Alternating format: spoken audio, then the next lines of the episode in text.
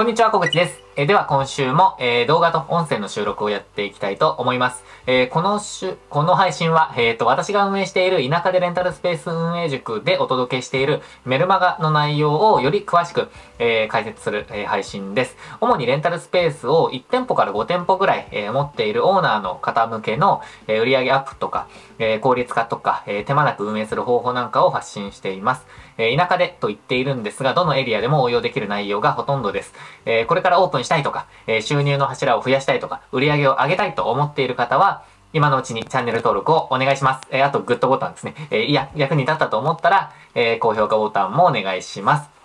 で、この、えー、メルマガなんですが、何かしら無料の資料にご登録いただくと、えっ、ー、と、次の配信から届くようになりますので、えー、ぜひですね、あの、ご登録ください。あの概要欄で、え、貼ってますので、必ずレンタルスペースを運営したいと思っている方には必ず役に立つ、え、情報なので、ぜひ今のうちにご登録ください。え、まあ、資料自体もすぐに、あのご登録いただいたメールアドレスに届くので、え、すぐにご活用いただけます。ぜひ、まあ、今日は年末に撮ってるんですが、年末の勉強とかに、え、まあ、来年のチャレンジに合わせてとか、えー、ぜひご登録いただければと思います。ということで、行きましょう。今日はですね、えっ、と、ここに、あ、と、ここにあるんですが、レンタルスペース運営に必要なコミュニケーションの力っていう内容でちょっとお届けしたいなと思います。で、えっと、よく巷では、あの、レンタルスペース運営には特別なスキルは不要とか、えー、未経験でも大丈夫みたいなことが言われてるじゃないですか。まあ、言われてる発信とかをよく見ます。で、あの、これ、まあ、私はそうでもないと思ってますって書いてるんですが、まあ、これ一理あるって思ってるんですよ。あの、私自身が別に特別なスキルとか、未経験だ、スキルがなかったりとか、まあ、未経験だったっていうのがあるので。で、ただ、まあ、今になって思うのは、まあ、そうでもないなって思ってるんですよ。あの、実は。未経験でも大丈夫とか、なんかちょっと言い過ぎかなって思ってるんですよ。で、特別な資格とか、並外れた運動能力とか、なんか身長とか、なんかそういう条件でなければ、まあ、レンタルスペースでも別に他のビジネスでも、まあ、結局条件って一緒かなと。あのー、まあ、なんか何かしら、こう、スキルがあった方がやりやすいに決まってますし、えー、まあ、活かせるスキルがあった方がいいと思いますし、まあ、経験はそれなりにあった方が、運営はしていきやすいと思うんですね。まあ、それでも、ま、いろんな、あの、人によって、あの、経験とか、それまでの、えー、まあ、やってきた、なんか、スキルとかが違うので、えー、まあ、なんていうんですかね。まあ、それに合わせて、えっ、と、運営はしていくべきだと思うんですが、やっぱりあった方がいいものってあるよなって思ってるんですね。で、えっと、この、なんでこう思うかっていうと、レンタルスペースってなんとなくすっごい簡単に始められるっていう雰囲気で始めてしまう人が多いので、なんかこう売り上げが上がらずに精神をすり減らしたりとか、なんかこう、なんていうんですかね、あの、大変、もうずっと悩んでしまったりとか、まあ赤字で撤退するとか、なんかそういうことが多発している、まあそれの理由になってるんじゃないかなって思ってるんですよ。で、えっと、私は、あのこういろいろ試行錯誤しながらも、なんとかですね、売り上げを上げながら、え今は2店舗を運営して、え、そして、え、まあ、稼いでいるっていう状態になってるんですけれども、あのー、最近は、なんかこう、レンタルスペース運営に必要な力って何なんだろうってよく考えているんですね。あの、リベラルアーツ大学の両学長がおっしゃっている、あの、お金にまつわる5つの力みたいな感じで、レンタルスペース運営に必要な5つの力って何だろうみたいな感じで、ちょっとその5つぐらいにまとめたいなって今思ってるんですよ。で、えっと、その中で私が、あの、まあ、これ必要だなって今のところ思っている中の一つが、コミュニケーション能力なんですよ。あの、コミュニケーションを、まあ、する力ですね。まあ、これ伝える力って言ってもいいと思うんですが、ちょっといくつか、あの、伝える以外にも必要なコミュニケーションの能力っていうのがああるなって思ったので、ちょっと今日はですね、それについてまとめました。えっ、と、ちょっとですね、あの、前提というか前置きが長くなっちゃったんですけど、ただ、あの、すごく必要だなって思ってることなので、ぜひですね、あのー、ちょっと今回の内容を見ながらですね、これから始めたいって思ってる方は、え意識しながらやっていただきたいですし、まあ、すでに運営している方でも、なんかこう、あ、これ取り入れられそうだなとか、そういうことがあれば、ぜひ、あの、何か活かせるポイントがないかピックアップしながら、えー、聞いていただけたらなと思っております。ということで、行きましょう。えっと、まず、ちょっと目的を、あの、正確にしたいじゃなくて、整理しておきたいなって思ってます。で、目的、コミュニケーションを取る目的っていうのは、最終的には行動してもらうことだって思ってます。で、あの、お客様とコミュニケーションを取る目的、理由は様々だと思うんですね。あの、スムーズにご利用いただくとか、問題が発生してそれを解決するとか、まあ、プランをご説明して使っていただく、まあ、セールスのためとか、いろいろあると思うんですが、最終的な目的は一つに集約されると思ってるんですね。まあ、それがこの行動をしていただくことじゃないかなって思っているんですよ。で、相手に何も行動していただいたりとか何にも感情を抱いていただくような必要が全くなければ、別に何もなければ、こちらも何もする必要ないじゃないですか。あの、相手に何か伝える以上、何かこう行動というか何かが発生する必要があるから、必要があると思ってるからコミュニケーションを取るって思うんですね。なので、まあ、必ず相手にま行動してもらうっていうのが目的の、まあ、うん、集約で、集約されるんじゃないかなって思っています。で、唯一、シンプルなお礼ですね。あ、ありがとうございました。みたいな、なんかそういう、本当にもうありがとうございました。まあ、例えば、あと、こんにちはとかもそうかな。いや、どうなんだろう。これもそうなのかな。まあ、そういうシンプルなお礼ですね。あの、ありがとうございました。みたいな感じのものは、ま、こちらの気持ちを、まあ、シンプルにお伝え、お伝えするようなことが目的になり得るかなと思うんですが、まあ、無理やり今回の話にこじつけるのであれば、次もご利用いただけるように、えっ、ー、と、行動してもらうとか、もしくは、まあ、印象を良くしたいとか、相手になんかこう、好印象を持っていただくとか、喜んでもらうとかの、まあ、理由ですよね。で、そ、その結果、ファンになっていただくとか、まあ、スペースのファンになっていただくとか、次も使っていただくとか、その行動をやっぱり促すことに、まあ、つながるんじゃないかなと思います。まあ、そこまで全てを考えながらやりましょうって言ってるわけではないんですけど、まあ、結果、やっぱり行動が伴うんじゃないかなって思っています。なので、今回のこの内容は、とりあえずですね、行動していただくためにはどのようなコミュニケーションをする必要があるかというところを主軸に、主軸に置いて進めていきたいなって思っているんですね。で、えっと、スムーズなコミュニケーションのメリットは5つって書きました。えっと、結論からお伝えすると、この5つです。えっと、まず、気持ちよくご利用いただけると。まあ、リピートにつながるっていうこと。そして、ご利用が増えて売上利益が上がるということ。そして、えっと、改善につながる。4つ目は、クレーム対応がチャンスになる。え、5つ目は、管理が楽になるっていうことです。ちょっとそれぞれ、えっと、補足していきたいと思います。まず一つ目の気持ちよくご利用いただける、え、かっこリピートにつながると書いたところは、これはもうシンプルですね。あの、コミュニケーションが円滑になれば、お客様に、あの、気持ちよくご利用いただけるじゃないですか。で、まあ、ストレスなくご利用いただけたりとか、やり取りがスムーズになれば、リピートしていただける可能性が、ま格段に上がります。で、これはもうもちろん、スペースが使いやすいとか、その方のご利用用途にマッチしていることが前提なんですけど、まあ、その上で、えー、まあ、円滑にコミュニケーションが進めば、えー、気持ちよくご利用いただけることにつながりますと。で、二つ目、二つ目、メリットの二つ目は、えっと、ご利用が増えて、売上利益が上がるっていうことですね。まあ、これ1とも関連するんですけど、ここの、えっと、1とも関連するんですけど、あのー、印象が良くなれば、まあ、リピートにつながれば、えー、売上、えー、利益に上が、利益につながるじゃないですか。で、まあ、印象が良くなればなるほど、えー、ご紹介が増えるとか、まあ、いい影響のループに入ることができるので、まあ、好循環が生まれやすいです。そして3つ目、メリットの3つ目、コミュニケーションを取るメリットの3つ目は、えー、改善につながるっていうことですね。あの、お客様からご意見を率直に言っていただけたりとか、ご要望とか問題点を上手に引き出すことができれば、改善につなげることができます。で、会話などで、あの、お話をしている中で、アンケートとかには出てこない意外な改善点っていうのが見つかったりもするんですよ。もしくは、会話の中で、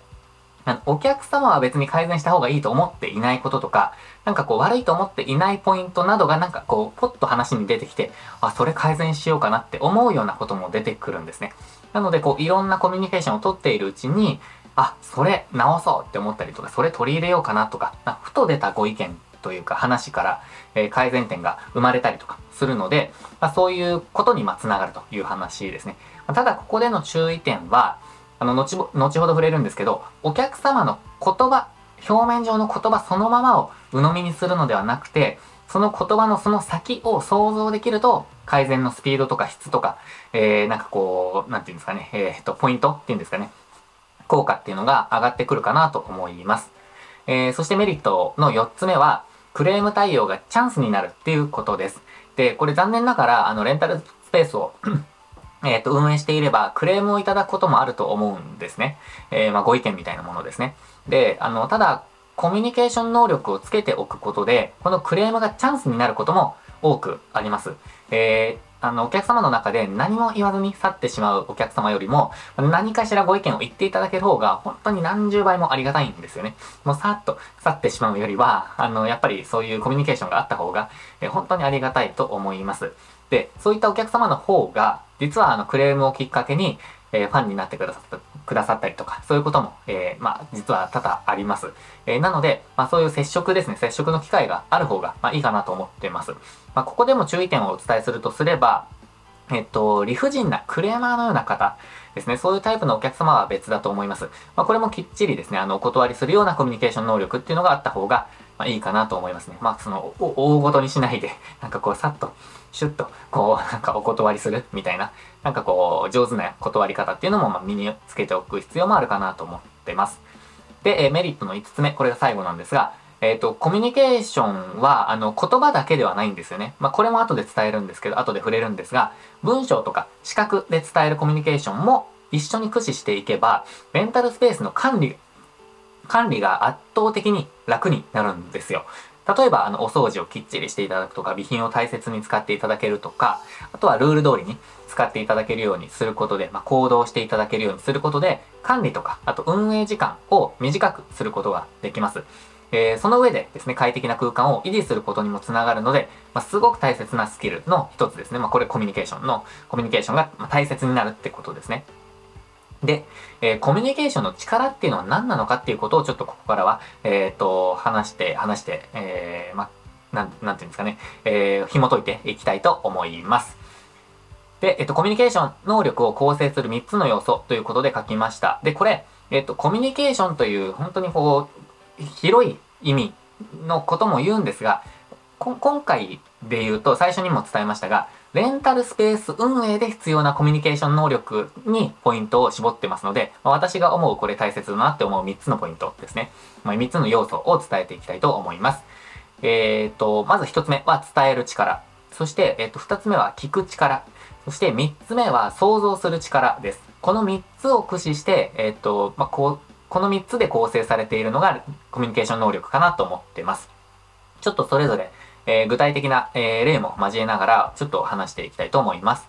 えー、っと、まず一つ目の伝える力、コミュニケーション能力を構成する三つの、え力のうちの、まあ、一つ目は伝える力ですね。で、これはもうその通りなんですけど、一番イメージの、イメージ通りの力、伝える力ですね。で、伝える力の中にも、伝える方法にもいくつかあります。で、今回はレンタルスペースに特に必要な3つの力、伝え方について触れたいと思います。で、えー、っと、3つは言葉で伝える方法。えー、2つ目は文章で、文字で伝える方法ですね。えー、そして3つ目は視覚で伝える。目ですね。視覚情報で伝える、えー、伝え方です。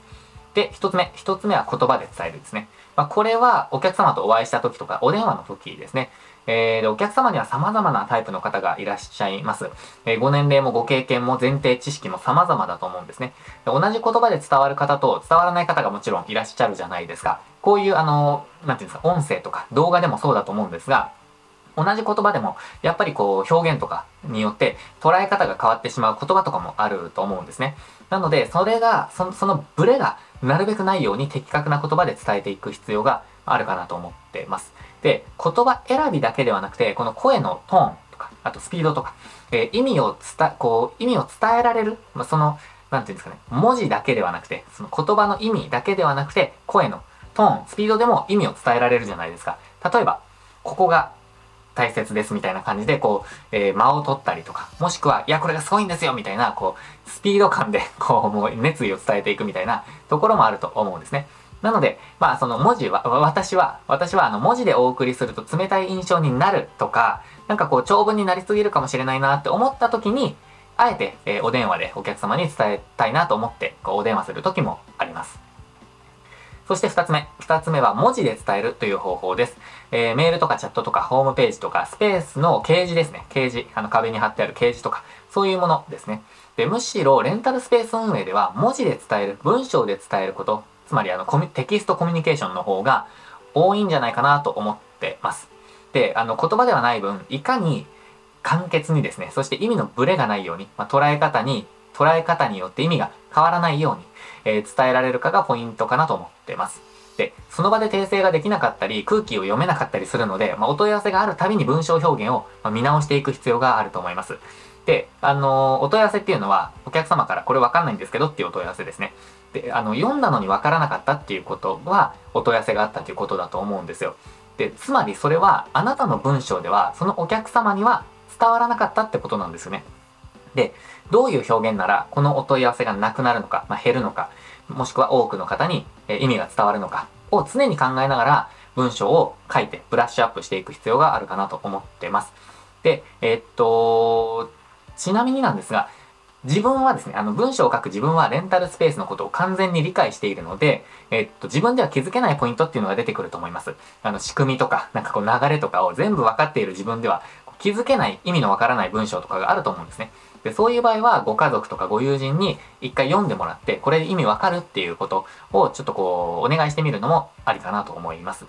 で、ちなみにですね、これ、これ盲点なんですが、盲点というか、なんか、あのー、注意点なんですが、いくら文章が的確でも、文章を読んでもらわなければ意味ないんですよね。なので、えっ、ー、と、文章に的確に誘導するタイトルとか、見出しとか、まあ、マークとか、何でもいいので、こう、読まなくてはと。思ってもらえる。これ大切な情報だなって思ってもらえる工夫も大切です。なので、まあ、基本的には、お客様、まあ、人間は欲しい情報しか読まないっていうことを前提に読んでもらう工夫っていうのも大切かなと思います。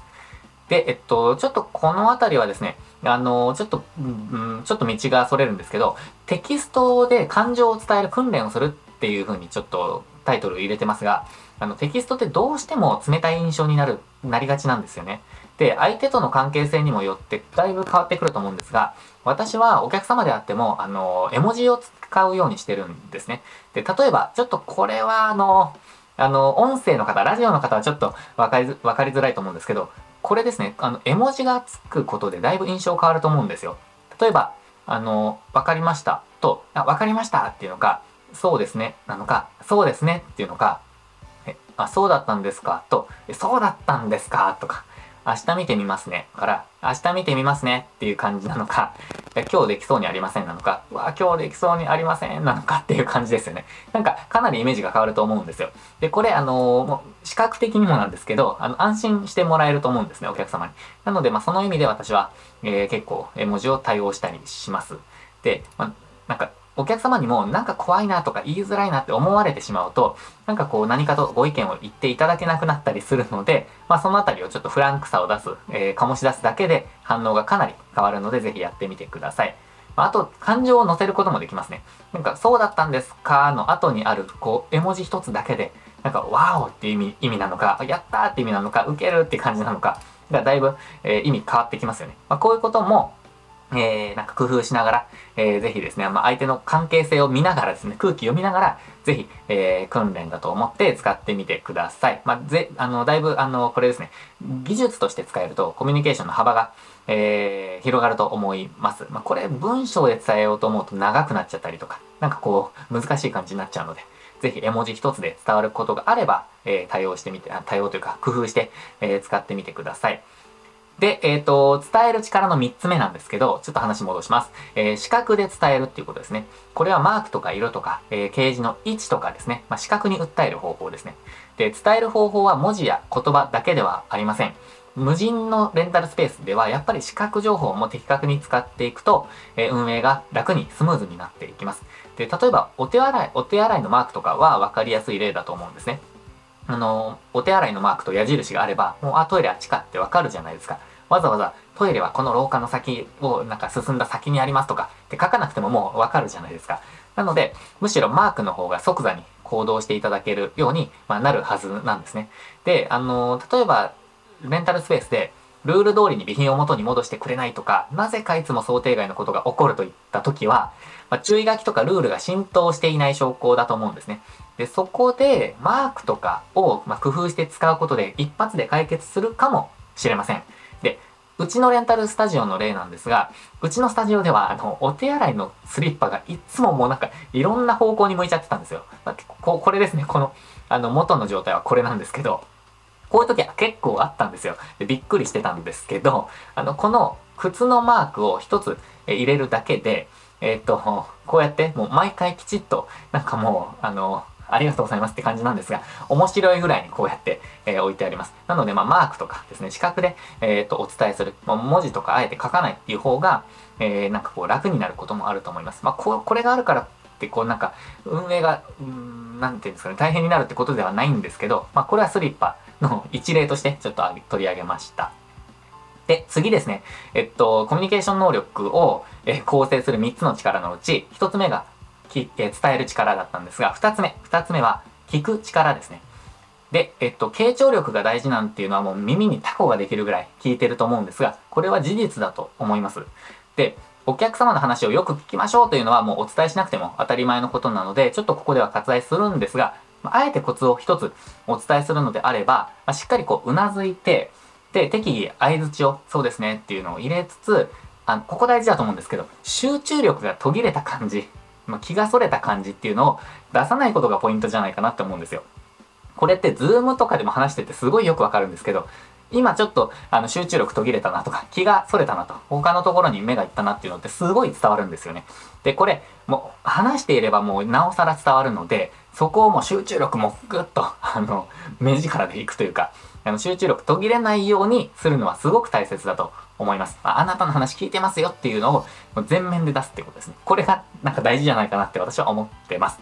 で、その先ですね、その次に行きましょう。えっ、と、聞く力で大切なのは、お客様の目的、本当の目的は何なのかっていうのを的確に捉える力じゃないかなって思ってます。で、言い換えると、お客様の言葉そのものですね、そのままを鵜呑みにしないっていうイメージですね。ちょっとさっき、えっ、ー、と、話題に出たことなんですけど、えっ、と、そんなイメージです。で、例えばですね、お客様から、あの、換気扇つけてほしいみたいなリクエストがあったとします。で、もちろんその会話の中では、お客様は換気扇が欲しいって思ってるんですよ。ただ、あの本当の目的はきっと換気をすることですよね。空気の入れ替えとかですよね。で、もしかするとですよ、もっと踏み込んで話を聞いてみると、なんかこう換気することっていうよりも、まあ、この時代に換気をしないで踊りたくないとか、まあ、換気をして踊りたいっていうことなの、ことなのかもしれないですが、その先に、もしかするとキッズダンスの先生で、親御さんにですね、あの、キッズダンスの親御さんに換気しているところを見せたいとか、もしくは換気していることをお知らせしたいっていうことかもしれないですよね。なんかこう、イメージが悪くならないようにしたいとか、なんかそういうことかもしれないですよね。ちゃんと気にしているっていうことを表明したいとか。で、そうなると、例えば、ドアを開けて換気をしてご利用くださいと伝えたり、えっ、ー、と、親御さんにもわかるように、まあ、ドア開ければ換気ができますとか、24時間換気がしてありますとか、なんかそういう、えっ、と、表示をするだけで解決するかもしれないですよね。まあ、その、その本当に換気しているならですけど。なので、そうやって違う解決策がもしかしたらあるかもしれないっていうか、もうすでに解決されているかもしれない。えー、なので、えっと、そのあたりは、ちょっと本当の目的は何かっていうのを、ぜひですね、えっ、と、ちょっとこう、見るようにした方がいいんじゃないかなと思ってます。で、あの、これ、今のは分かりやすい例だと思うんですけど、会話の中でやっと分かることも多々あるんですよ。例えば、ちょっとこれあんまりパッと思いつかないですけど、あの、例えばメールアドレスは Gmail でいいですかみたいにご質問があった時に、実は予約のキャンセルがしたかったっていうことが分かったりとか、あの、いや、そ、それが目的だったんだとか、あとは、裸足で使わないといけませんかみたいなことが聞かれたりして、まあ、裸足でも大丈夫ですよとか、あの、まあ、シューズでも大丈夫ですよとかって答える。でも、あの、実は、ブーツを履いてコスプレのなんか撮影をしたかったみたいな、なんかブーツみたいなことが全然出てきてないのに、裸足で使わないといけないんですかみたいな、なんか単発の謎の質問が来たりするんですよね。ちょっと深掘りして、目的を聞くように、ちゃんとしていった方がいいかなっていうのが、まあ、思います。そして3つ目ですね、えー、コミュニケーションの、えー、3つの要素、構成する要素は、えー、3つ目は想像する力ですね。で、もう一つ大切なのがこれなんですよ。